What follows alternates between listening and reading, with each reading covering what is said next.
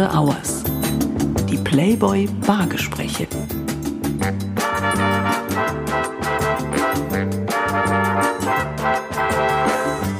Herzlich willkommen zu After Hours, dem Playboy Podcast. Mein Name ist Florian Beutin und ich bin Chefredakteur und Verleger des deutschen Playboy. In der heutigen Ausgabe von After Hours spreche ich mit dem Mann, der die deutsche Fußballnationalmannschaft 2014 in Brasilien zum Weltmeistertitel kochte. Der deshalb anerkennend scherzhaft von manchen als Vier-Sterne-Koch betitelte Münsteraner griff allerdings schon früh nach den Sternen. Mit 23 Jahren wurde er einst als jüngster Koch Deutschlands mit einem Michelin-Stern ausgezeichnet. Vor 25 Jahren wurde es dann richtig wild. 1997 gründete der leidenschaftliche Tüftler die Vereinigung junger Köche mit dem Namen Die Jungen Wilden. Mitstreiter wie Stefan Marquardt, Frank Buchholz oder auch später Frank Rosin starten dadurch nicht nur ihre Karriere. Mit den jungen Wilden wird Kochen auch bei einem jungen Publikum plötzlich eines richtig cool. Heute zählt der gebürtige Westfale zu den bekanntesten Köchen Deutschlands, veröffentlicht regelmäßig zum Teil aufwendig gestaltete Kochbibeln, die allesamt zu Bestsellern werden, und tut es jetzt dem deutschen Playboy gleich. Ebenfalls im Jahr 1972 geboren, feiert mein heutiger Gast 2022 seinen 50. Geburtstag. Was ihn darüber hinaus mit Playboy verbindet, warum gutes Essen alles ändert und welcher Fußballchampion die größten Ernährungssünden zu verantworten hat, all das werde ich ihn fragen. Ich freue mich auf den Weltmeisterkoch, Ernährungsexperten, Bestsellerautor und erfolgreichen Foodunternehmer, Holger Stromberg. Lieber Holger, schön, dass du hier bist. Ja, schön deine Stimme zu hören. und das, dich zu sehen. Das, das, eben, das muss man vielleicht dazu sagen. Ähm, du hörst ja nicht nur meine Stimme und ich höre nicht nur deine, sondern wir sehen uns auch, wir sitzen uns tatsächlich gegenüber, ähm, was in diesen Zeiten muss man fast sagen, ja gar nicht gewöhnlich ist oder, oder die Norm ist, was früher völlig normal war, dass wenn man sich unterhält, dass man sich auch sieht und dass man sich trifft. Aber das ist ja auch dieses Konzept unseres Podcastes hier, dass wir uns tatsächlich am Tresen einer Bar treffen und ja, und wenn wir uns schon hier treffen am Tresen einer Bar und sprechen, dann sollten wir auch was trinken. Ich hoffe, du hast ein wenig Durst mitgebracht. Ja, Durst habe ich immer, weil Flüssigkeitshaushalt äh, aufzufüllen ist auch ganz, ganz wichtig. Ähm, daher lasse ich mich gerne überraschen. Und ich freue mich natürlich, dass wir es äh, wenigstens über diesen Weg endlich wieder schaffen, miteinander zu sprechen. Das stimmt. Es ist, man muss vielleicht dazu sagen, wir kennen uns tatsächlich seit ein paar Jahren, äh, 25 um genau zu sein. Da warst du nämlich tatsächlich das erste Mal im Playboy. Und bevor wir über deine wilde Zeit sprechen, die letzten 25 wilden Jahren, na, eigentlich äh, waren die 25 wilden Jahre davor wahrscheinlich auch schon wild. Ähm, aber bevor wir das tun, was möchtest du trinken? Ja, also wenn man schon in der Bar sitzt, sollte man was trinken, weil es ist ja keine Bahnhofshalle. Von dem her würde ich irgendwas mit Gin nehmen und lass mich natürlich überraschen. Wir lassen uns auch überraschen. Ähm, ich bin ja nicht der Barkeeper hier, sondern äh, die Barfrau meines Vertrauens ist ja die Maike, Maike Zimmermann. Ähm, was ähm, dürfen wir denn heute trinken? Erstmal schön, dass ihr beide hier seid und ähm, ich habe mir schon einen schönen Drink äh, für dich ausgedacht, lieber Holger. Und bei dir, Florian, äh, gibt es heute was, weil ihr euch endlich wieder seht, zu feiern und zum Anstoßen. Da bringe ich euch jetzt erstmal zwei Gläschen und dann geht's weiter mit was anderem feinen, äh, liquiden auf Gin-Basis für den Holger. Das klingt äh, super. Das heißt, äh, ein Gläschen klingt nach Champagner. Da freue ich mich schon, schon sehr drauf. Hast du eigentlich einen Lieblingsdrink? Nee, das ist so wie Lieblingsessen, das ist so Tagesform. Also ich, ich äh, wenn wir über Alkoholiker sprechen, äh, dann bin ich schon eher der Gin und, äh, mhm. ähm, und ab und zu auch Rumtrinker. Eine Zeit lang war es mehr Rum als Gin, aber äh, ansonsten ist Gläschen immer ganz gut. Es hört sich tatsächlich das Champagner ein. Dafür braucht man ja das, wie gesagt, äh, und äh, wie, wie, wie viele Menschen auch behaupten, keinen Grund dazu und deswegen kann ich dem nur unter, kann ich das nur unterstützen. Du hast ja in deinem, du bist ja viel rumgekommen. Du hast ja auch in verschiedenen Küchenhäusern gekocht. Das heißt, du kennst ja auch die ein oder andere Bar.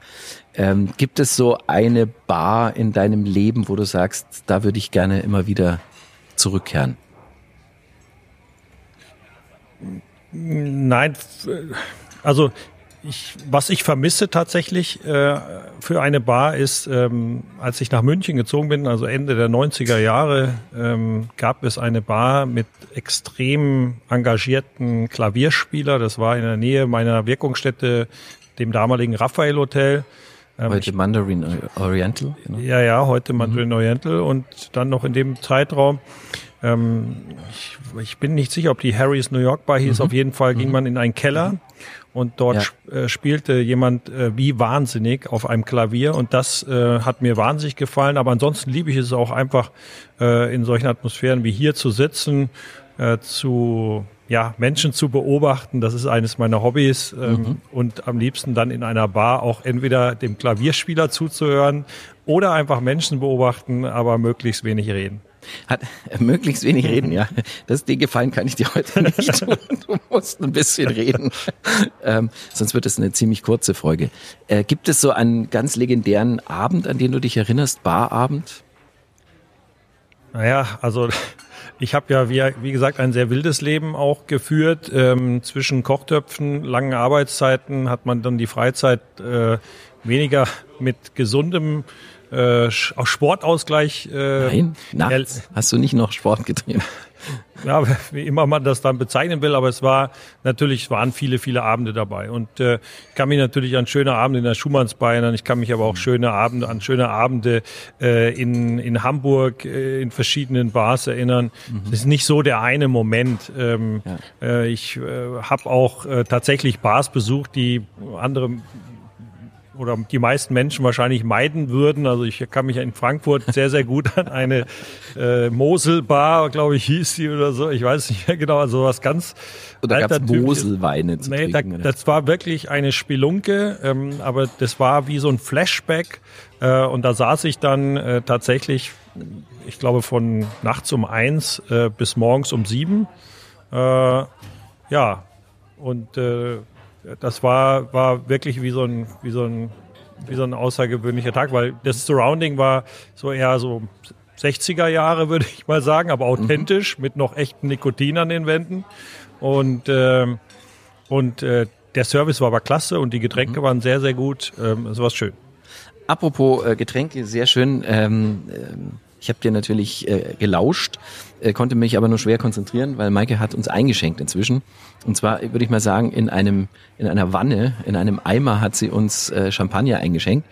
Ähm, ist noch was drin in der Flasche? Also da muss ich jetzt widersprechen, weil äh, die Hörer können das ja nicht sehen. Das ist keine Wanne und kein Eimer.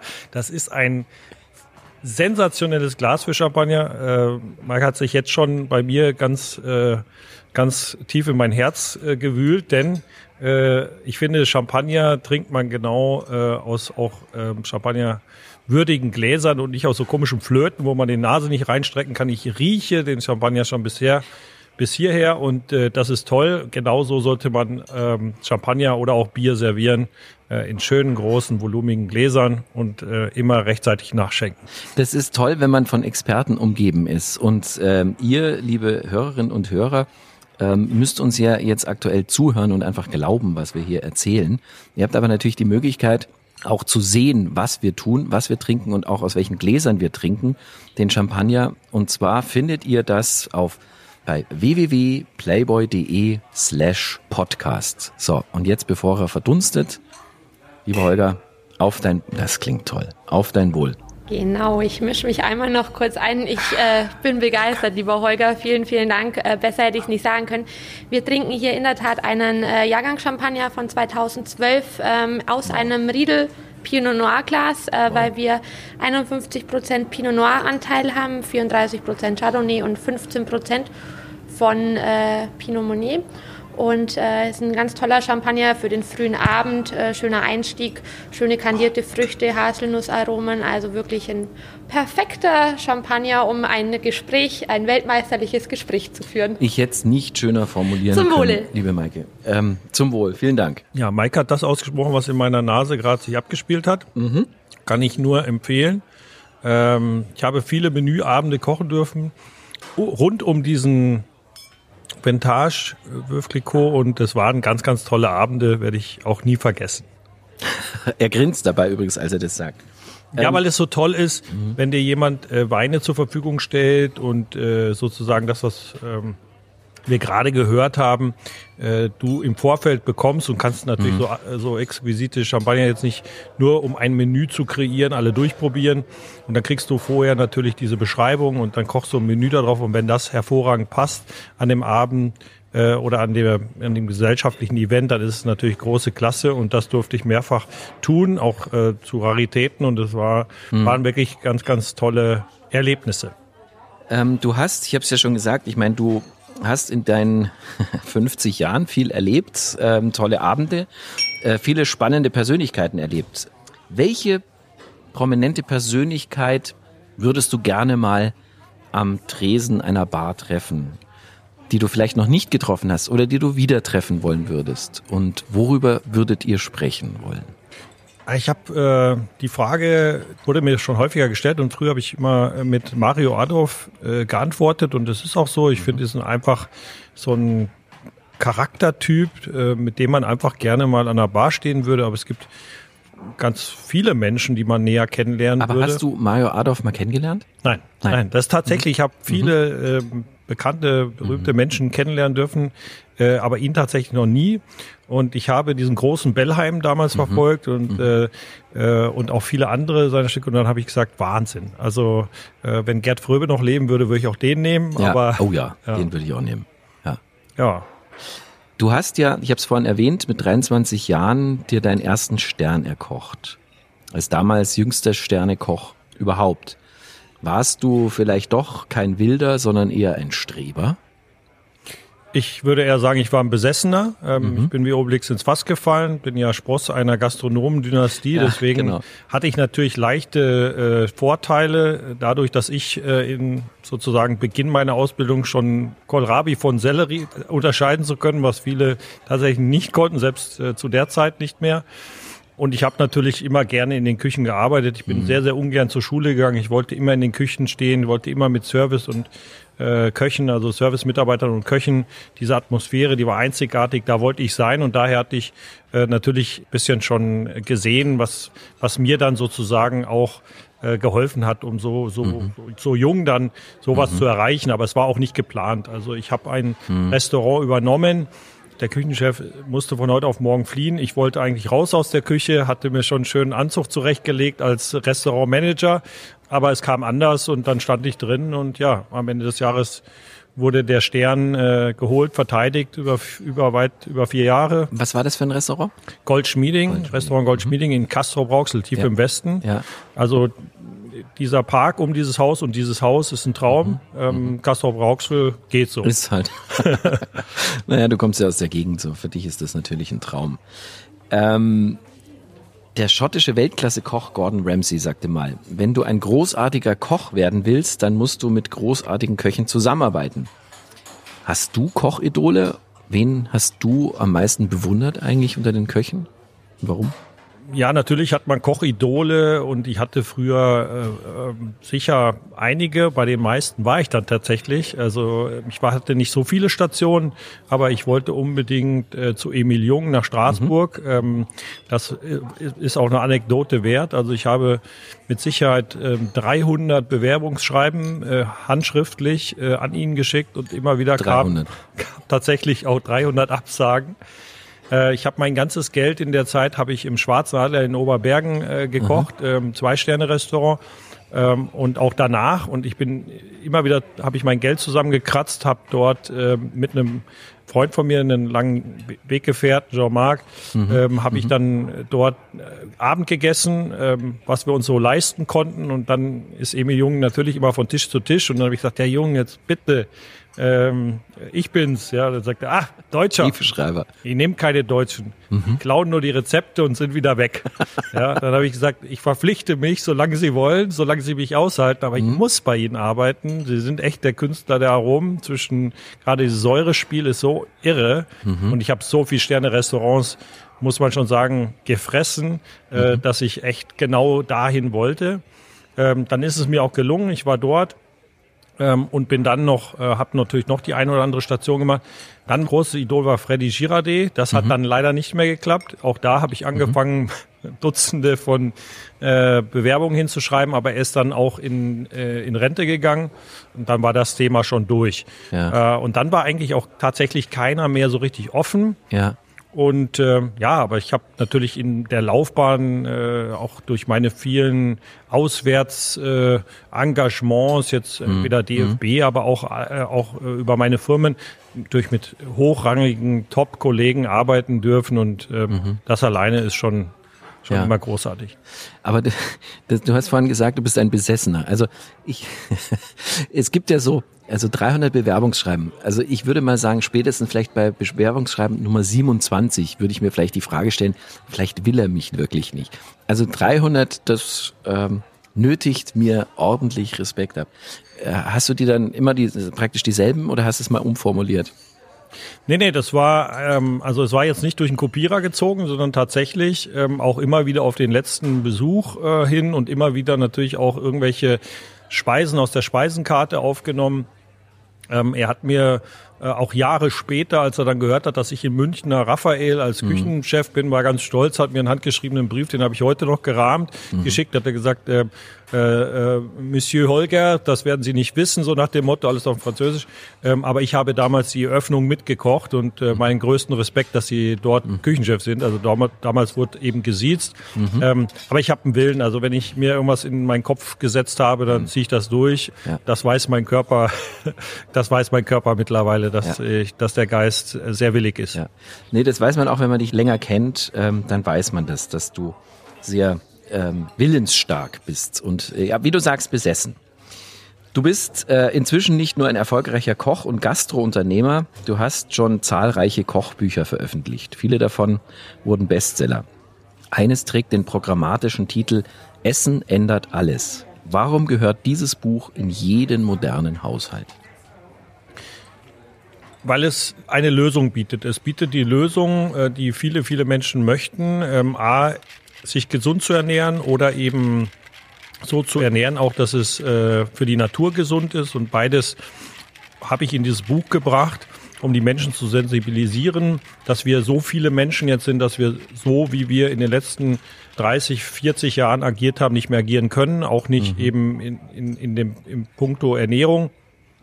Aber wenn man dann schon da ist und sagt, ja, ich möchte mich ja gerne gesünder ernähren, ich möchte auch vielleicht ähm, einen anderen Footprint setzen, denn Ernährung ist eben ein, ein großer Treiber der CO2-Emissionen. Und ähm, wir hören es ja jetzt gerade auch wieder immer auch in den Radios durch die Ukraine und so weiter, wie, wie viel mhm. äh, daran hängt, an diesen Versorgungsketten. Mhm. Dann ist es eben wichtig, dass man das zu Hause aber auch umsetzen kann. Und da bin ich ein großer Fan und kann es immer wieder den Menschen nur empfehlen, der Meal Prep Methode. Also unsere Großmütter haben wahrscheinlich gesagt, einfach äh, Vorbereitung, ne, den Vorbereiteten mhm. trifft das Glück oder mhm. äh, in der Fachsprache sagt man Mise en place, in der neuen modernen Systemgastronomie nennt man es Prep. Man mhm. soll sich einfach vorbereiten. Das mhm. heißt also einmal die Woche ähm, oder alle zehn Tage eine ganz große Kiste frisches saisonales Gemüse kaufen mhm. und sich dann mit einem guten Tropfen in die Küche stellen, alles äh, putzen, schnibbeln, zerkleinern, teilweise auch schon garen und dann eben ähm, frisch halten, über entweder Vakuum oder in Schraubgläsern und das im Kühlschrank aufbewahren. Dann, mhm. dann gehst du an den Kühlschrank. Erstmal ist das Volumen viel, viel kleiner. Es passt also viel mhm. mehr in deinen Kühlschrank rein. Zweitens kannst du dich inspirativ dann an deinen Kühlschrank begeben und sagen, mhm. äh, auf was habe ich heute Lust? Das nimmst du raus und kombinierst es oder folgst natürlich den Rezepten, die ich äh, in das Buch gegeben ja, habe. Das heißt, äh, eigentlich so wie bei Großmuttern ähm, vorkochen. Ja, vorkochen. Vorkochen. Ja, so du bist ein Vorkochen. Also ich habe dich, ähm, ich weiß noch, das war vor vielen Jahren so auch so, da haben wir zusammen, glaube ich, ein Event äh, gemacht und ich war, es war zwei Uhr morgens, ich war völlig im Arsch und ich habe gesagt, und Holger, da haben wir, glaube ich, auch einen Champagnergast, was machst du jetzt? Gehst jetzt auch ins Bett so? Und dann hast du gesagt, nee, ich muss jetzt Fonds kochen. Ich werde jetzt Fonds kochen. Das hast du dann angefangen um zwei Uhr nachts bis, weiß nicht, vier Uhr morgens so. Also das kannte ich natürlich von dir, dass du Fonds für die ganze Woche oder wie auch immer für Monate vorgekocht hast. Aber ähm, das wäre jetzt sozusagen auch ein Tipp für unsere Hörerinnen und Hörer, dass du sagst, kocht vor. Nicht nur Ja, Haus. wir haben ja äh, seit über 50 Jahren Kühlschränke. Früher hatten die Menschen sowas gar nicht. Da haben die jetzt über andere Möglichkeiten haltbarer gemacht. Da war das Einwecken, da war es Einsalzen oder Säuern. Heute können wir super kühlen. Wir haben alle äh, Tupperboxen zu Hause, Gläser, Schraubgläser etc. Ähm, es liegt so nahe, ähm, wie in jeder anderen Arbeit auch, sich einmal etwas mehr Zeit zu nehmen, hinten raus aber zu profitieren, weil ich mir dazu eben tagtäglich Zeit spare, die ja dann auch tatsächlich keiner hat. Also ich meine, äh, außer man ist vielleicht schon in Pension oder sonst was, äh, wer hat schon die Zeit, sich jeden Tag 30, 45 Minuten äh, hinzustellen, dann kurz zu essen, dann nochmal eine halbe Stunde wieder alles aufräumen, putzen. Das muss man ja ganz ehrlich sagen, das passt einfach nicht in diesen, in diesen Lebensrhythmus, den wir haben. Daher vorkochen oder eben zumindest vorschnippeln. Ja, ähm, und das, Mhm. Ach, das machst du auch. Das dann ist es in okay. 15 Minuten erledigt. Ja. Ähm, weil du, du hast ja auch angefangen, also so das Thema Nachhaltigkeit spielt ja auch eine große Rolle jetzt in deinem, deinem Denken und in deinem Tun. Gut, du bist jetzt 50, das heißt, äh, ich habe das schon vor ein paar Jahren hinter mich gebracht. Das ist schon natürlich eine gewisse Zäsur. Äh, ich kann dir nur sagen, es wird trotzdem, das Leben geht weiter und es kann auch noch Spaß machen.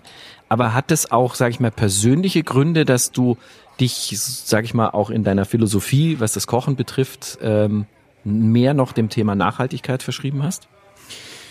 Nee, das hat mit den 50 nichts zu tun, sondern ich habe früher Dinge gemacht, äh, die, also früher, früher, früher, äh, Dinge gemacht, weil ich die Wahrheit nicht kannte, weil ich es nicht wusste, was wir da treiben. Also ich habe ja natürlich auch in jungen Jahren mit Gänsestopfleber hantiert, ich habe Ja. äh, Garnelen rauf und runter und all die feinen Sachen. Ähm, ich habe Fleisch verarbeitet, gar keine Frage. Das tue ich auch heute noch, aber eben extrem reduziert. Und ich habe natürlich auch ähm, selber geschlachtet, daher weiß ich, was das bedeutet. Und ich aber heute eben sehe, dass die Menschen diesen Respekt gar nicht mehr bringen, sondern sie bringen es nicht mehr in Vergleich damit, dass da bei dem Glas Milch, das sie trinken, eben auch ein Kälbchen zugrunde liegt. Äh, und ich habe Schlüsselmomente in meinem Leben, die ich gerne teile mit Menschen, die ähm, aber auch sozusagen seelisch gefasst sind. Ähm, und wenn du dann in so einem Stall stehst und da stehen dann eben sechs, sieben, acht verschreckte Kälbchen und dann äh, sagt der Bauer, er hat gern 20 Euro pro Stück und mit dem, dem ich da war, der sagt, na, du spinnst wohl viel zu teuer, wir fahren wieder. Ich war sprachlos in dem Auto. Ich habe ich hab, äh, ich hab geweint und äh, dann war ich in Afrika, in, in Aserbaidschan, überall auf der Welt. Ähm, und die größten Utensilien in, der, in den Küchen der Welt sind Mülleimer. Ja, und da findest du aber nicht ähm, Reste, wo du sagst, ja, das möchtest du jetzt wirklich nicht essen, sondern wir schmeißen Dinge weg. Ich habe in Südafrika damals bei der WM ähm, habe ich gesagt, hier wird nichts weggeschmissen, wir geben es den Mitarbeitern mit. Ich habe eine Revolte im Hotel losgetreten, ähm, weil das strengstens verboten war. Ähm, aber diese Menschen standen um diesen, um diesen, äh, ich sage jetzt mal Lebensmittelabfalleimer und dann haben wir Fische filetiert und haben die Köpfe und die Gräten da reingetan. Äh, Die haben da reingeschaut. Das, das wird mir nie wieder, äh, ist es zu vergessen. Und diese vielen, vielen Schlüsselmomente haben mich einfach zunehmend so traurig gemacht, dass ich tatsächlich in Düsseldorf in einem sehr, sehr guten Hotel, damals mit dem DFB unterwegs, wirklich an den äh, Lebensmittelresten, äh, Resttonnen einfach angefangen habe zu weinen, ja, weil ich einfach gesagt habe, das ist so Wahnsinn, was wir betreiben, das ist so krank, äh, wir müssen etwas verändern. Und heute sehen wir es immer mehr. Und äh, ich muss es auch jedem Menschen sagen, weil ich es auch nicht wusste. Ich wusste vieles nicht. Ähm, und deswegen ist es wichtig, darüber zu sprechen und dann nicht so, so zu tun, also okay, er ist jetzt irgendwie zum Öko konvertiert. Nein, sicher nicht, sondern wir sind nichts ohne die Natur. Und wir sind einfach so viele geworden, dass wir ähm, einfach unser Verhalten ändern müssen. Und das natürlich auch über die Ernährung hinaus. Bist du wirklich vom jungen Wilden zum Ökoaktivisten mutiert? Ja, ich würde sagen, nicht Ökoaktivisten, sondern ich würde sagen Naturaktivisten ja. Also ich denke jeden Tag bewusst darüber nach, wie viel, ähm, wie viel Flächen wir versiegeln, wie wir unsere Gärten pflegen. Wenn ich, wenn ich immer noch äh, so Beiblättchen äh, mal aufschlage und da wird tatsächlich äh, Glyphosat in jedem Gartencenter verkauft, da denke ich mir so, haben wir irgendwie den Knall nicht gehört? Äh, irgendwie, weil die Einfahrt grün gewachsen ist, vergiften wir da die, die, die Grundgewässer wir, wir trimmen unsere Gärten auf eine völlig unnatürliche Art und Weise. Da denke ich mir so, warum habt ihr dann Gärten? Also lasst doch die Wildblumen stehen, lasst ja. es wachsen, nimmt äh, effektive Mikroorganismen und euer Garten mit Blühen Mhm. und alles ist schön und da sind Regenwürmer drin, da kommen Vögel morgens und das äh, erlebe ich einfach, genauso wie ich auf der anderen Seite immer den Respekt zum Lebensmittel. Ich habe, Mhm. ähm, da muss ich so Anfang 20 gewesen sein, in, in der Küche meines elterlichen Hauses gestanden, äh, also Gasthauses. Ähm, im Waldrop und dann habe ich Lachse filetiert und die waren völlig äh, denaturiert, also verfettet, hatten keine Flossen mehr. Dann habe ich gesagt, was, da ging das schon so los, Ja. ne, mit, mit Anfang 20, wo ich gesagt habe, was, was ist, was, was, Was wie, müssen die leben? Ja, ja. Und dann bin ich diese ganzen Geschichten, äh, die habe ich verfolgt. Also ich habe nicht gleich umgeschaltet und habe gesagt, wow, kochen wir was Leckeres draus, sondern ich bin dem nachverfolgt und habe gesagt, okay, wenn das die Zukunft ist, dann will ich nicht mehr kochen. Äh, dann will ich was anderes tun. Und daher sind es eben wahnsinnig viele Schlüsselmomente, die in meinem Leben dazugekommen sind, bis ich dann irgendwann den den Drive gekriegt habe, es liegt in meinen Händen. Ich habe eigentlich die Expertise, ich habe die, ich habe das Handwerk, ich habe das Know-how, Dinge so populär zu machen, die gut für uns und gut für die Natur sind. Und darin sehe ich auch die Kochkunst, die dir dann als Gabe gegeben ist oder die, das Talent, dass ich das einsetzen muss. Das ist meine Aufgabe geworden. Und ich kann immer auch nur an alle Köche appellieren. Hört auf, euch mit irgendwelchen Scampis, Jakobsmuscheln und irgendwelchen äh, getrimmten Filets irgendwie darzustellen Ja. über Instagram und Ja. Co dafür brauchst du doch keinen Koch mehr. Das kann jeder. Das kann jeder. Das, äh, Die Öfen können garen besser als wir. Ähm, äh, diese ganzen Fleischteile und Fischdinge kann man so kaufen, ähm, sondern es ist, liegt in unserer Kraft, sozusagen den Menschen eine Ernährung populärer, trendiger zu machen, geschmackvoller zu machen, die gesund für uns und für die Natur ist. Und da möchte ich auch immer zu aufrufen, denn äh, wofür braucht es sonst noch Köche? Ja. Ja, ja, klar. Ihr seid auch, ähm, wenn ich jetzt mal ihr sage, ihr Köche, ihr seid, ihr habt natürlich auch eine, ihr seid auch Pädagogen. Also wenn man dir so zuhört, ähm, dann geht es dir schon auch um eine Mission. Also das ist schon etwas, ähm, wie du sagst. Ich meine, du sagst, äh, bestimmte Dinge kochen äh, kann jeder, aber es geht dir eigentlich noch um was anderes. Nicht zu zeigen, was du kannst, sondern was, was man tun sollte.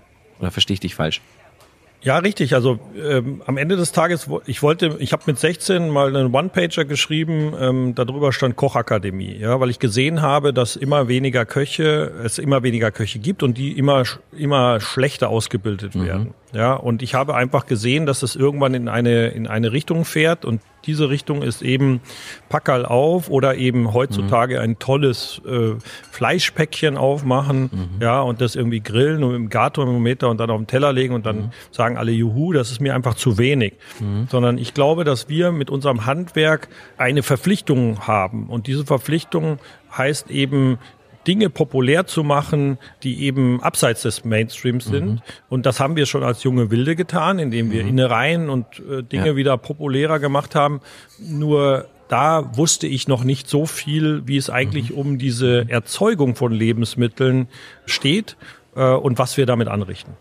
Und damit meine ich nicht nur Fisch und Fleisch, sondern tatsächlich Getreide, äh, Gemüse, Früchte. Also ich, äh, mich würdest du niemals äh, zu konventionellen Erdbeeren äh, bringen, außer die Nein? kommen aus einem Vertical Farming oder Ja. Indoor-Zucht.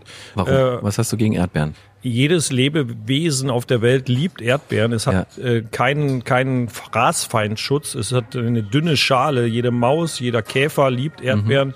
Und wenn du die nicht total überspritzt mit Giften, Ist die nicht mehr? nee, dann ist einfach jedes Scheiße. angefressen. Und daher ähm, Erdbeerkuchen äh, für Kommt mich nur in Bio-Qualität. Kommt bei dir nicht auf den Tisch.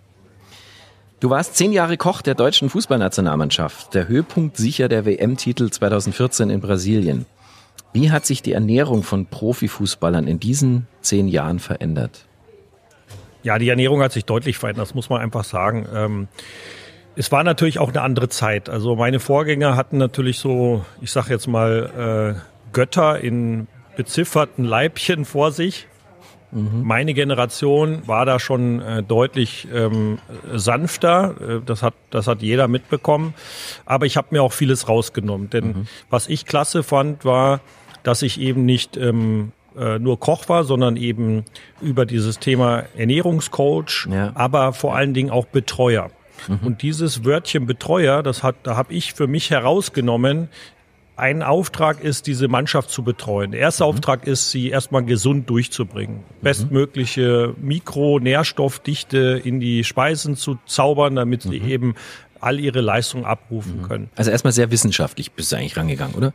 Gesagt, das und das muss drin sein, ob es schmeckt, sekundär. Ja, ja, so- aber so- die brauchen das jetzt. So, Genau, die brauchen halt nicht nur Nudeln, wie Ja. man immer dachte, Ja, ja, genau. Mhm. nicht nur Fleisch, ja, ähm, aber das kriegst du natürlich nicht von heute auf morgen hin. Und ähm, äh, dann habe ich mir aber auch immer wieder herausgenommen, irgendwann zu sagen, stopp, ja, ich muss jetzt mit diesem Spieler einfach sprechen, ja, Mhm. und das glaube ich ähm, war eben anders. Mit wem hast du die meisten Gespräche geführt? Ah, Ich habe viele Gespräche geführt. Ich habe mit Per, per Mertesacker, ähm, aber auch ähm, Mario Gomez, äh, Thomas Müller natürlich ganz klar, auch äh, Miroslav Klose, das war noch so ein, das war noch ja jemand, der die alte Garde miterlebt hat, mit dem bin ich mal aneinander gerasselt bei einem Ja. äh, LC1 Joghurt, der stand da noch, den habe ich auch aus dem Weg geräumt, also so ein, so ein klassisches äh, Ja. Und er hat gedacht, das ist was ganz Tolles, was er Ding. da jetzt gerade, oder? ja, ja, ich, ich, ich weiß gar nicht mehr, was es genau war. Auf jeden Fall stand ich am Buffet und dann äh, war das Ding mir eh ein Dorn im Auge. Es war so in meinen Anfangstagen, da war auch noch Michael Ballack, Thorsten Frings dabei. Und dann äh, hat er mir irgendwie so ein Ding unter die Nase gehalten und hat gesagt, gibt's ja nicht in grün. Und er war gar nicht so. Er war ist, er ist ein toller Mensch. Ja. Ähm, er, er war, er war nicht derjenige, der so eigentlich agiert. Aber das ist immer, weißt du, du die, die, da musstest du so noch, die mussten sich noch in ihrer Hierarchie immer wieder so, ich ne, weiß schon, wer ich bin. Ja. Ja. Äh, und dann habe ich gesagt, äh, okay, ähm, habe ich verstanden, ähm, aber ich werde euch alle knacken. Ja, Mhm. also ich bin einfach, da bin ich sehr willensstark. Ich werde euch alle knacken. Mhm. Ich hole euch nämlich über Knowledge, also ich hole euch über äh, meine Expertise ab. Ja. Und so hatte ich dann auch Michael Ballack, der dann irgendwann Mhm. sagte, ja, also hier, äh, das Fleisch ist alles, also spielte ja dann in England und dann hat er gesagt, ja, also hier das Fleisch, das kannst du ja nicht essen, Schuhsohle. Er möchte jetzt gerne mal äh, so, so. Kalbsrücken äh, äh, äh, blutig, ja, also englisch gebraten. Dann habe ich gedacht, ich habe gesagt, okay, ich sage nichts, ja, er muss es ja wissen, wer so ein großes äh, Wer so ein großes Maul hat, ja, dann habe ich ihm das Englisch gebraten. Das kannst du nicht essen im Kalbfleischbereich. Das ist einfach, das ist so zäh, das kannst du nicht machen.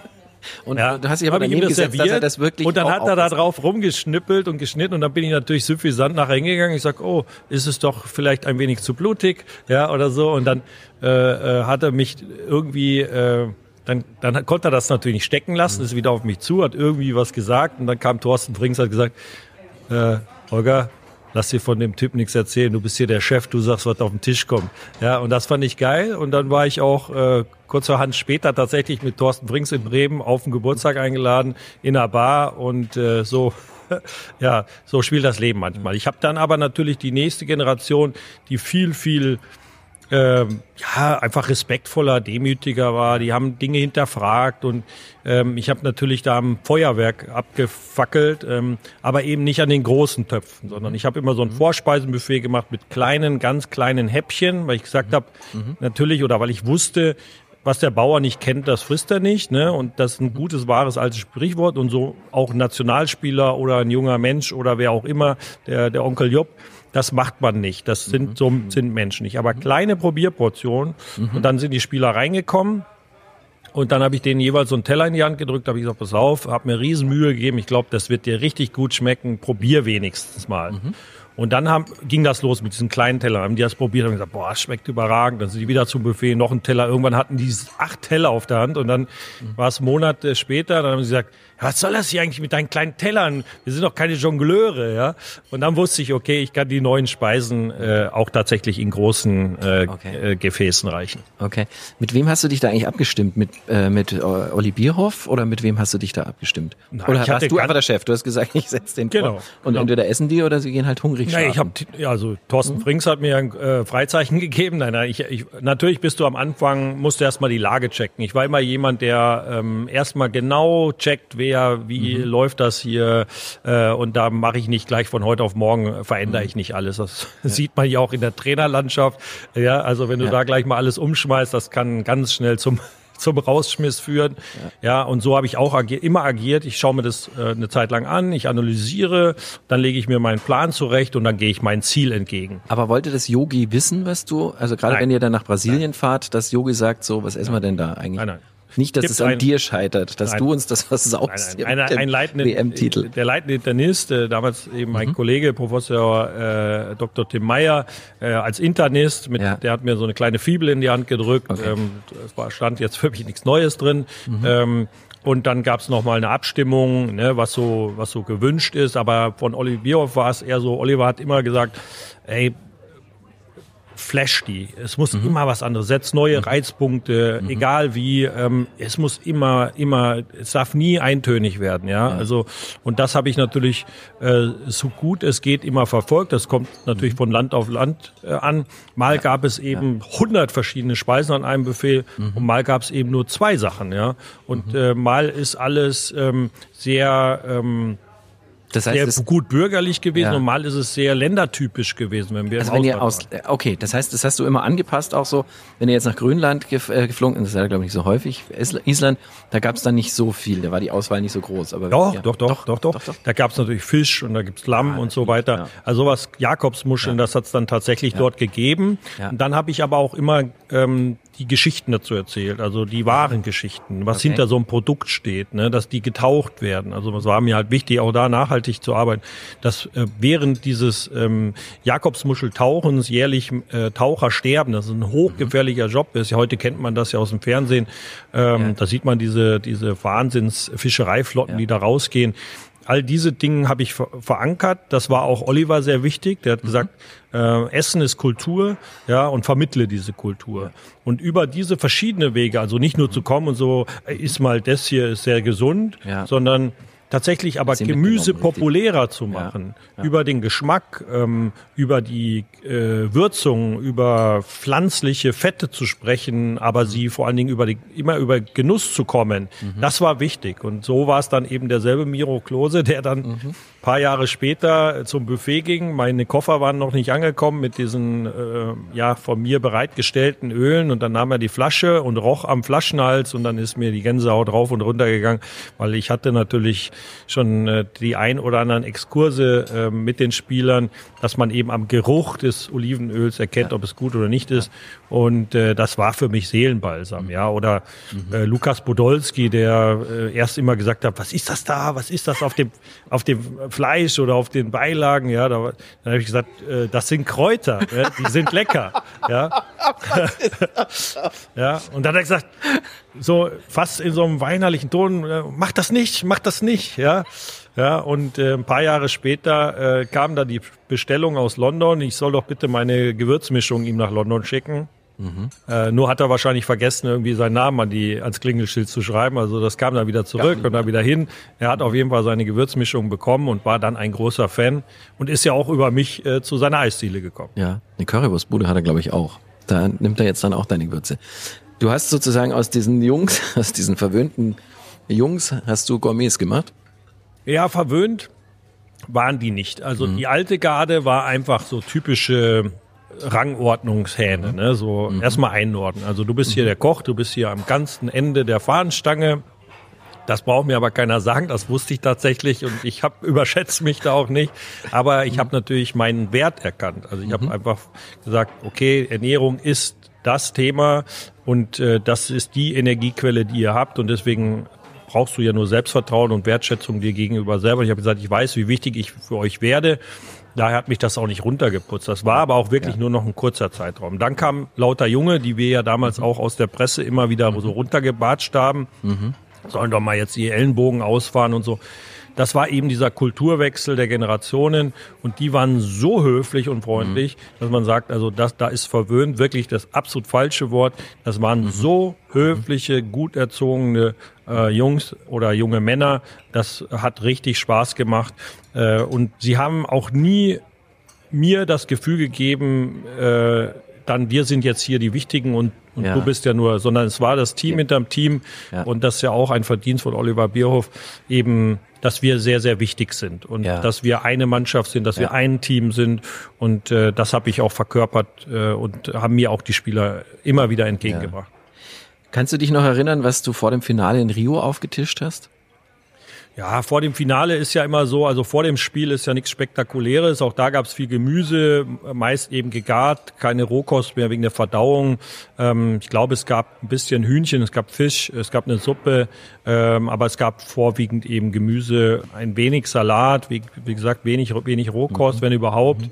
Bin nicht mehr sicher. Es ist, glaube ich, im Deutschen Fußballmuseum kann man diese diese letzte Karte, Speisekarte einsehen, wobei ich da nicht, also mhm. aus meiner Zunft heraus nicht sehr stolz drauf bin, ja. weil da geht es wirklich auf Fokussierung. Mhm. Ähm, alles muss vorher schon gelaufen sein, Mikronährstoffe, Makronährstoffe. Okay. Da geht es dann tatsächlich nur noch um Konzentration, so dass in der Verdau im Verdauungstrakt, äh, äh, dass da keine Konzentration verloren geht. Mhm.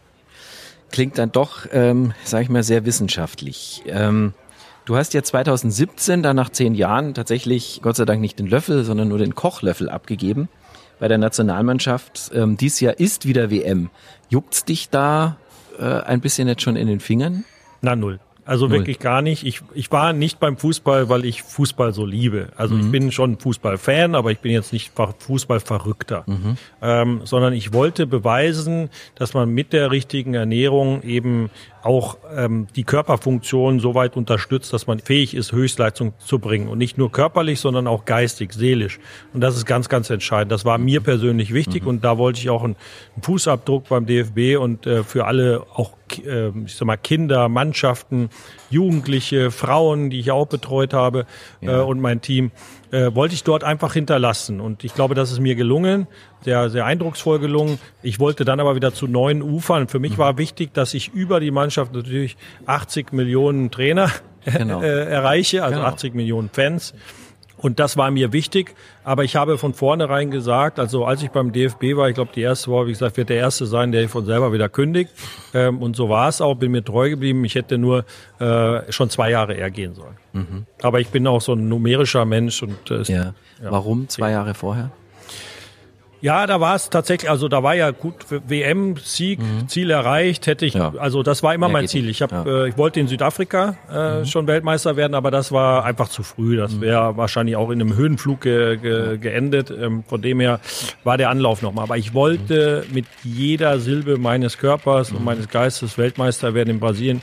Und ich habe wirklich auch Kollegen, äh, auch Spieler ins Achtung gestellt, ja, weil ich einfach, ich wollte das so. Ich habe gesagt, ich will hier nicht versauern. Mhm. Ja, ich mhm. will jetzt diesen Titel. Mhm. Ich möchte, dass die Mannschaft alles hat, diesen Titel zu holen. Die Mannschaft war bereit, alles war gut.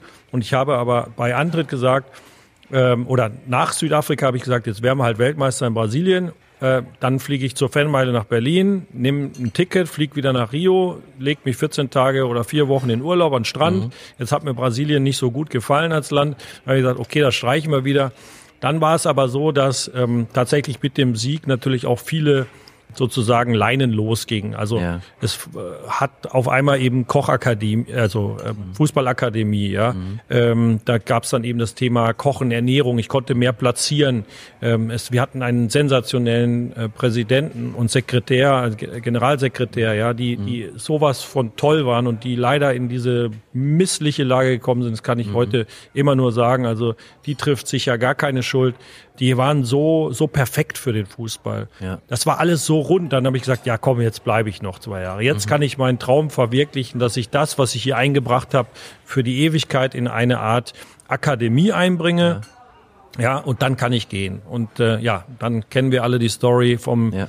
von äh, Finanzgeschichten über Attentate. Mhm. mhm. Es wurde äh, alles ähm, äh, nicht besser. Und äh, dann habe ich gesagt, also äh, ich, ich, ich war auch soweit, ich war auch körperlich soweit, ähm, auch äh, und meine Ehe stand nicht so gut und dann mhm. habe ich gesagt, also ich muss 100 Tage im Jahr einsparen. Ich habe mhm. bis dato 340 Tage im Jahr gearbeitet. Ich habe gesagt, 100 Tage muss ich sparen.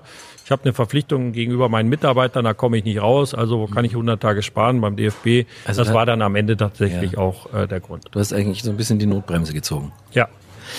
Mit welchem Spieler bist du eigentlich heute noch befreundet von damals?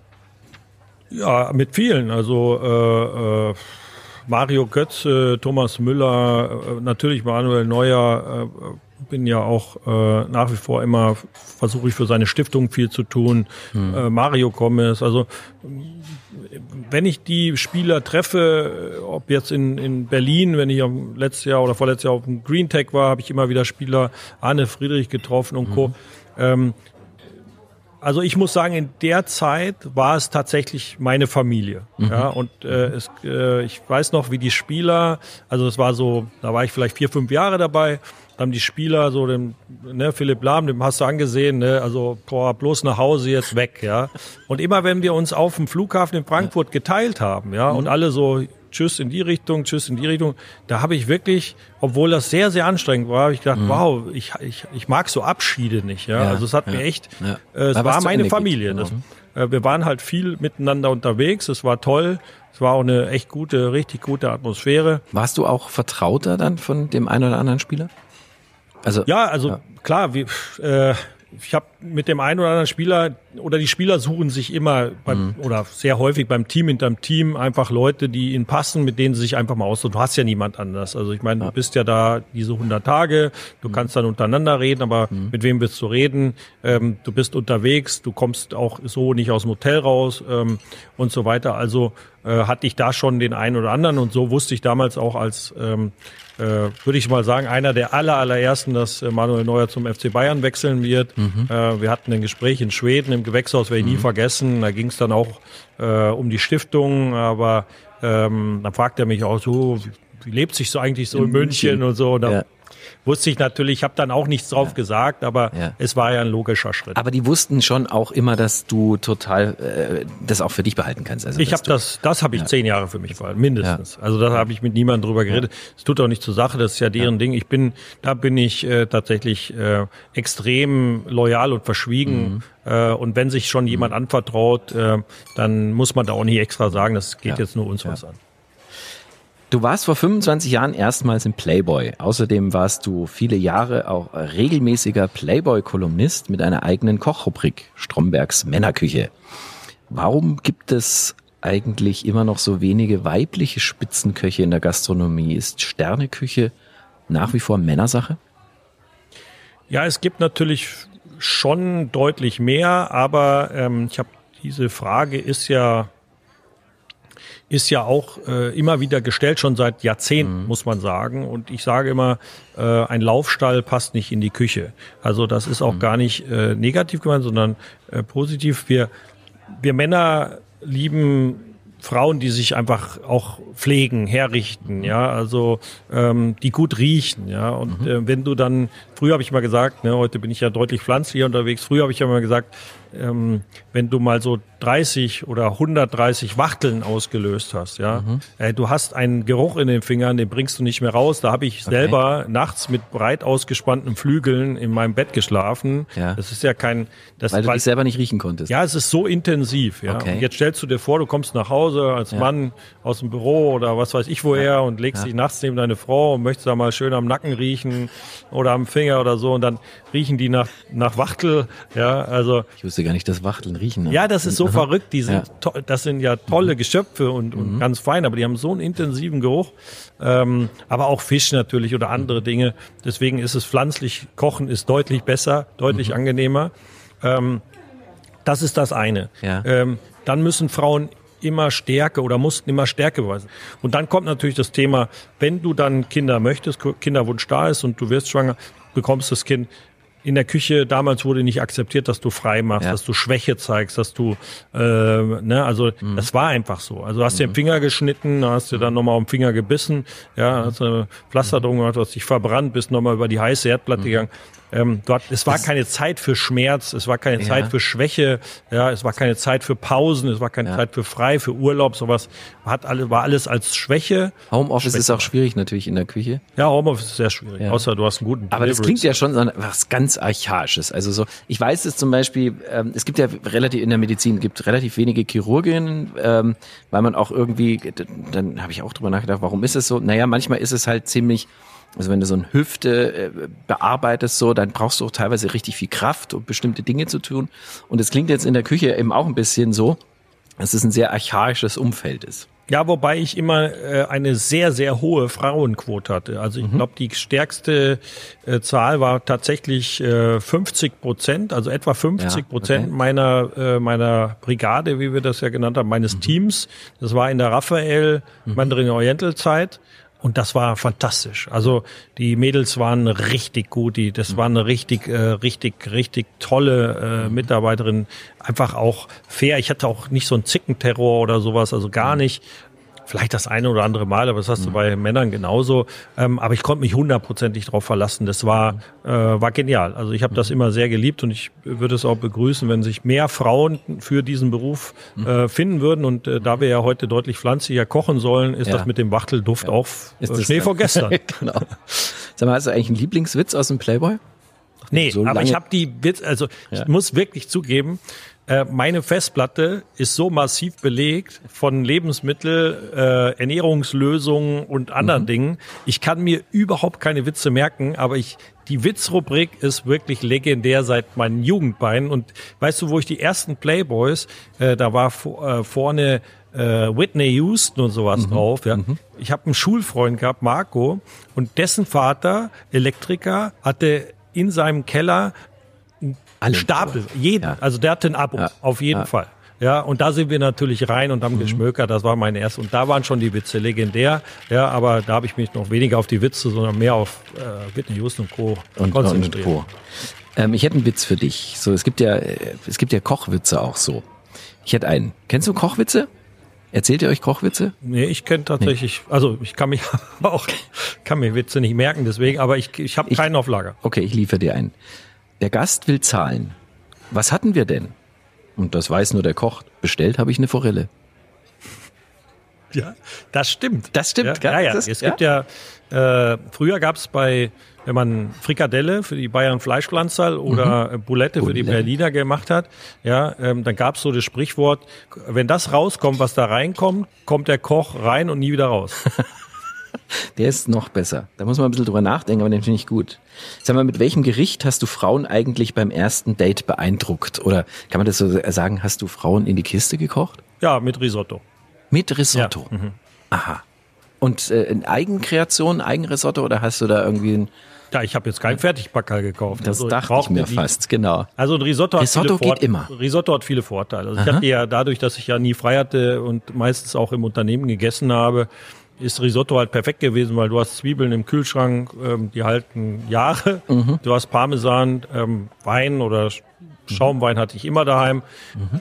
Und ähm, dann hast du Reis, das ist eine Lagerware, also brauchst Mhm. mehr brauchst du ja nicht. Ne? Wenn du dann noch ein bisschen Safran oder irgendwas hast, äh, kannst du noch Mhm. unterwegs irgendwie in die Rabatten springen und ein bisschen Rucola äh, klauen oder so. Aber ähm, das geht immer. Und dann hast du 20 Minuten und in diesen 20 Minuten ist ja dieses Rühren so Ja. ein sehr, sag jetzt mal, ich verstehe. atmosphärisches Ding. Ja. Ja. Also du bist Man dann nicht ja so nicht im Schweiß, du kannst dich Genau. auf die Frau konzentrieren, aber du kannst auch immer wieder erklären, was so wichtig ist an einem Mhm. guten Risotto. Ja, dann darfst du dich natürlich nachher nicht äh, überfressen dran, das ist ja auch wichtig. Ja, eben. Ja, ist doch, aber ja. dann, wenn du aus diesem einfachen äh, Gericht dann eben dieses äh, sozusagen diese ganze Zeremonie dahin und Ja. wenn dann der erste Löffel, dann Ja. manchmal kam es auch gar nicht zum ersten Löffel, aber Ihr, ich hoffe, ihr hört hier alle zu. Kann man noch kann ich was nur lernen? empfehlen. Also Risotto ist Risotto, wirklich ähm, das. Rühren. 20 Minuten rühren. Du kommst aus einer echten Gastrofamilie. 150 Jahre Strombergsche Kochgeschichte. Oder? 150 Jahre. Mindestens. Mindestens. Ja, ich habe letztens noch mal mit meiner Mama äh, telefoniert, habe gesagt, du, es müssen doch schon mehr sein. Er sagt, ja, also noch keine 200, aber so an Ja. die 200. Ja. Der erfolgreichste in der Sippe bist aber du. Was hast du besser hinbekommen als deine Vorfahren? Ja, ich bin halt vielleicht aus, aus der Provinz herausgegangen. Ja, das war ja auch äh, genau so ein Nachhaltigkeitsthema. Ich, äh, also es hatte zwei Gründe. Ich wollte mich in einer Großstadt beweisen, wollte eigentlich nach Hamburg äh, oder nochmal nach Spanien oder in die Ja. USA und bin dann in München gelandet. Aber das war als Kind meine Lieblingsstadt und daher habe ich, hat mich diese Liebe auch sofort wieder äh, äh, erreicht und bin dann auch hier geblieben. Das andere war einfach, ich wollte einfach raus, ich wollte den Menschen einfach zeigen, dass es das mehr hinter Kochen steht als übergroßes Schnitzel auf dem Teller, was ja mhm. damals noch mhm. bei den Deutschen sehr wichtig war, dass es große Portionen sind, möglichst ja. billig. Ja. ja, und dafür bin ja. ich nie angetreten. Und dass man eben diese Wertschätzung und den Respekt gegenüberbringt, einmal der, den Nahrungsmitteln gegenüber, den Lebensmitteln und auf der anderen Seite eben auch den Menschen, die das für dich tun. Und deswegen habe ich, bin ich immer raus aus der Küche gegangen oder habe sehr gerne Menschen in meine Küche geholt, damit mhm. sie das sehen, was da eigentlich abläuft läuft. Und da haben die Menschen, die Gäste, die bei mir waren, auch immer gesehen, dass es eine Performance ist. Die haben mhm. zugeschaut und ich habe dann eben sehr schnell Konzepte darauf entwickelt und die habe ich so hochpreisig verkauft, wie es sich auch gehört. Ähm, und das war eben nicht nur über Speisen möglich, sondern das war mhm. eben ein Gesamterlebnis. Mhm. Und dann habe ich gesagt, na ja, eigentlich müssen die Menschen schon bereit sein, für diese Speisen und für die Arbeitszeit äh, dieses äh, Geld zu zahlen. Mhm. Aber wenn es dazu eben das Thema Performance braucht, Experience, dann, dann, dann soll es so sein. Ja? ja. Aber wichtig ist, dann immer wieder sozusagen das Lebensmittel in den Vordergrund zu stellen. Mhm. Gibt sowas wie ein Familiengericht der Strombergs? Nee. Also nee. bei meiner Oma gab's äh, so Kartoffeln und Möhren durcheinander. Das mhm. war, würde ich mal sagen, so das Familiengericht, aber mhm. gibt es heute nicht. Ähm, wobei das es sich langsam wieder etabliert jetzt, mhm. dass es auch äh, so einen ähm, rein pflanzlichen Kartoffelauflauf bei uns zu Hause gibt. Okay. Äh, den koche ich aber nicht. Mhm. Gibt es irgendwas, was du nach Mama und was, was du nach Papa gekocht hast?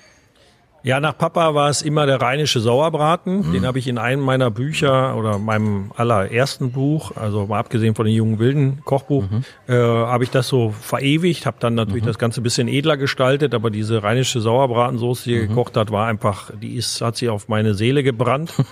ähm, Mama äh, konnte nicht kochen, brauchte sie auch nicht, hat sich einen guten Mann gesucht, der das kann. Ähm, mhm. Mama konnte nur äh, Milchreis. Ähm, mhm. und, äh, ich mag bis heute keinen Milchreis. Ja, aber äh, genau Risotto bitte nicht mit Milchreis verwechseln. Ja, auf keinen Fall. Großer ja, Fehler. Da sind Riesenunterschiede. Riesenunterschiede. Ähm, du bist ja inzwischen selbst Vater eines Sohnes. Würdest du deinem Sohn heute raten, Koch zu werden?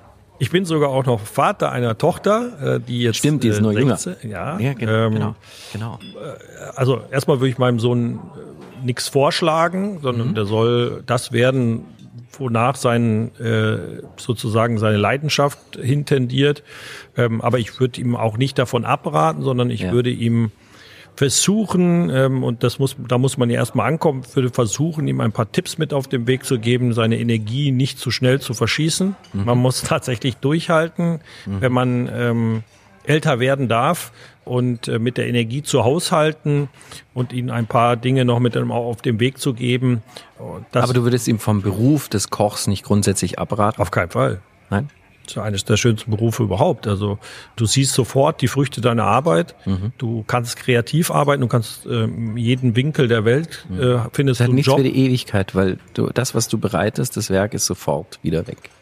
Das ist das, was mhm. mir immer sehr wehgetan hat. Da bin ich mhm. derjenige, der den Winzern, äh, äh, also wenn wir wie diesen mhm. schönen Tropfen, den wir jetzt hier im Glas haben, da war ich immer neidisch, äh, obwohl ich Neid nicht kenne, aber da bin mhm. ich tatsächlich ein bisschen neidisch, dass man das so ein bisschen konservieren, konservieren kann. kann ja. Ähm, aber ich ja. muss sagen, ich habe ähm, bin ja früher auch von Tisch zu Tisch gelaufen oder wenn mhm. ich in meinen äh, Experience-Veranstaltungen dann eben Menschen um mich herum hatte, ich habe immer in die Augen geschaut. Ne? Mhm. Menschen sagen viel, mhm. meinen es aber anders. Ja. Und wenn ich gesehen ja. habe, ich habe mit meiner Küche die mhm. Seele der Menschen erreicht, ja, dann war ich total glücklich und mhm. das äh, davon zehre ich auch. Davon habe ich auch äh, immer gezehrt.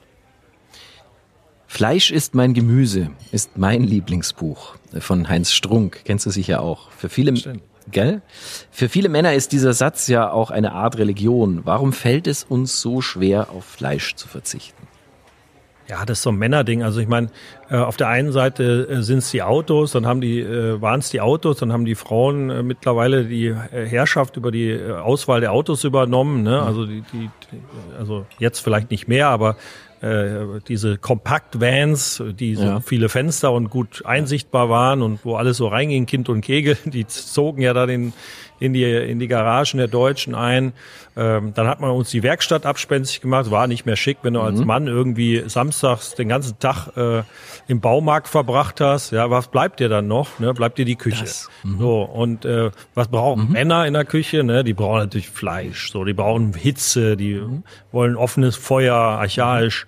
Und es war so schön einfach. Ja, Ja. Äh, das Ja. ist eben vielleicht auch das Thema. Du kaufst was ein, ne, dann äh, hat es diesen archaische Ding und dann äh, schneidest du es auf und äh, haust es auf den Grill und dann steckst ein Thermometer rein und alles ist äh, am Ende schön und ähm, da kann man so viel Equipment kaufen. Ja. Ähm, ja, es hat viele Faktoren, die ich auch nachvollziehen kann.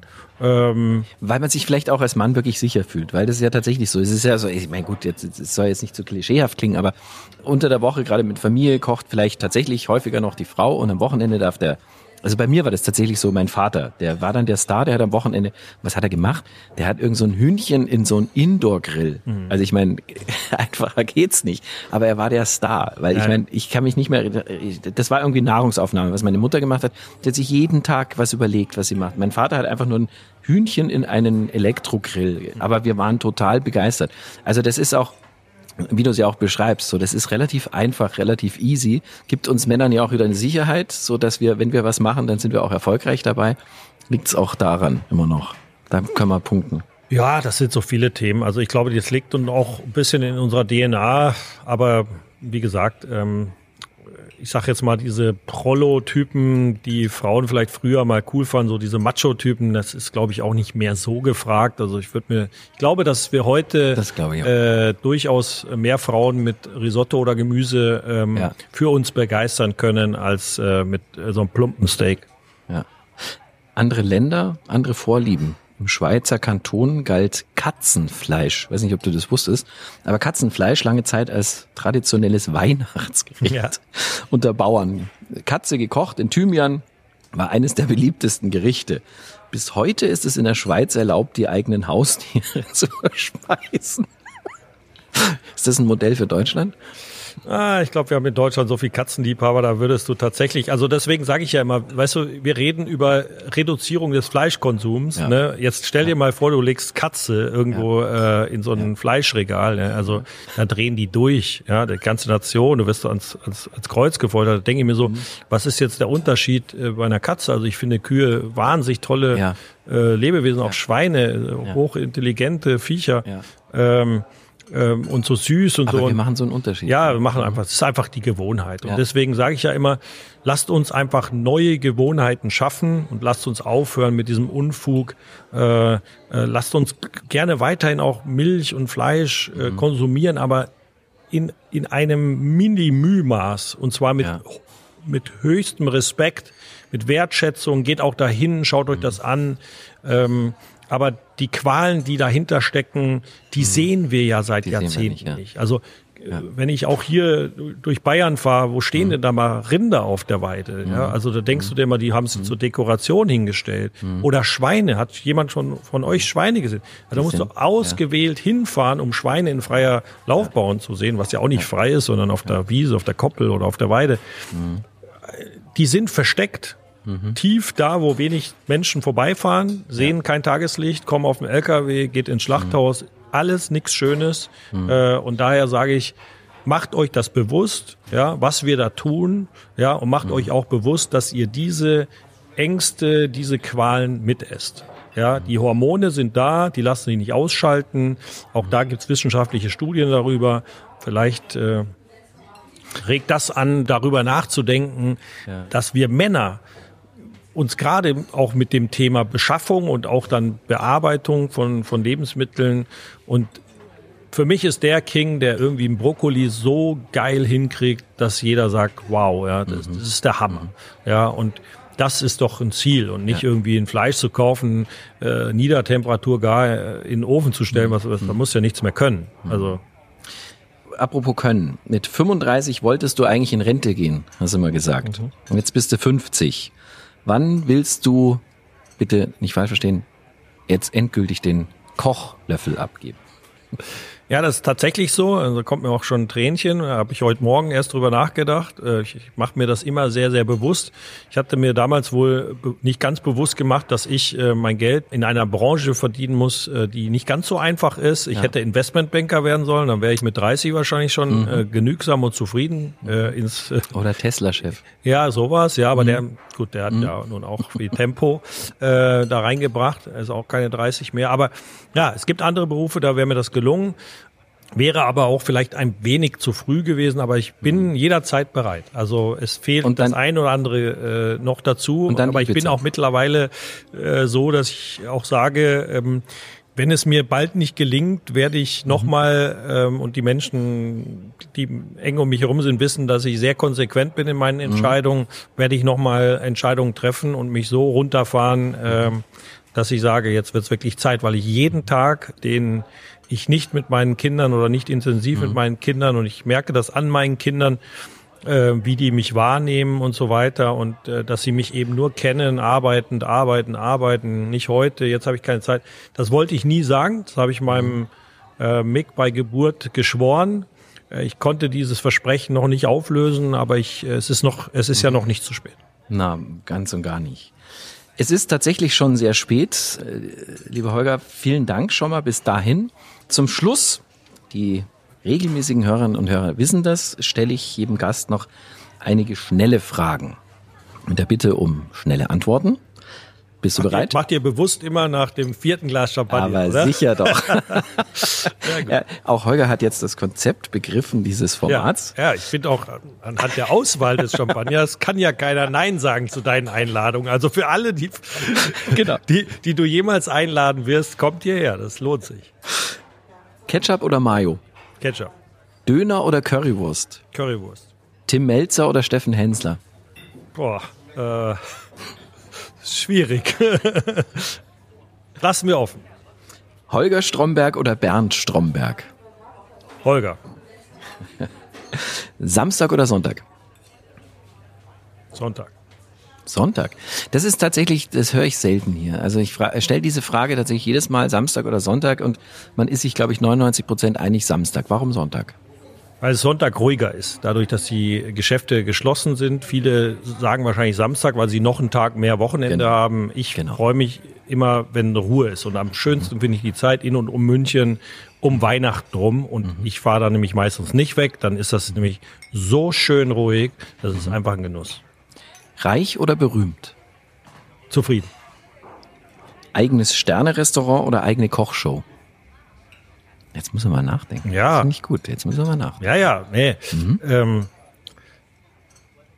also auf jeden Fall Kochshow, wenn sie Nutritainment bringt. Also Edutainment, mhm. Nutritainment, wenn die Menschen etwas lernen. Aber nicht okay. einfach so dessen. Ansonsten. Mhm. Dir geht's nicht mehr um Unterhaltung. Nein, mir geht's auch nicht, schon lange nicht mehr ja. um Sterne. Mir geht's ja. um, ja, Unterhaltung schon. Also sonst mhm. geht's ja nicht. Die Leute wollen ja begeistert werden, wollen gefasst werden, aber es soll etwas hängen bleiben. Ansonsten ziehe ich tatsächlich ähm, ähm, einfach den heimischen Herd vor. Wenn du noch mal 25 Jahre jung wärst, würdest du? Würde ich meine Energie besser einteilen. Mhm. Das heißt? Das heißt, ich würde, auch wenn ich viele Abende und Nächte nicht vermissen würde, nicht so viel um die Häuser ziehen. Ähm, ich würde meinen Dickkopf und meinen Willenskraft versuchen zu regulieren, dass mein Körper auch mitkommt und würde tatsächlich diese 35, die mir mal gesetzt habe, mhm. würde ich nicht so in Steinen meißeln, weil das Leben zeigt es dir anders äh, und das Leben äh, macht dich gefügig, dass solche, solche festen Daten nichts bringen, sondern mhm. du kannst deine Ziele erreichen, aber äh, so Daten setzen, da kommt das Leben meist von einer ganz anderen Ecke. Lieber Holger, vielen Dank für dieses Gespräch auf die 50. Die stehen Danke. dir ganz hervorragend und auf das Leben und auf dein Wohl. Vielen Dank. Vielen Dank, dass ich äh, dir. mit dir reden durfte. Ah, war das ein leckerer Tropfen. Es ist immer noch was im Glas. Mhm. Das kriegen wir auch noch hin. After Hours, die Playboy Bargespräche, ist ein Podcast von Playboy, produziert von Alex Wunschel. Moderation Florian Beutin. Mehr Infos zu den Interviewgästen und die Rezepte für die Drinks von Maike findet ihr auf playboy.de slash podcast. Feedback und Vorschläge für den Podcast bitte an podcast at playboy.de.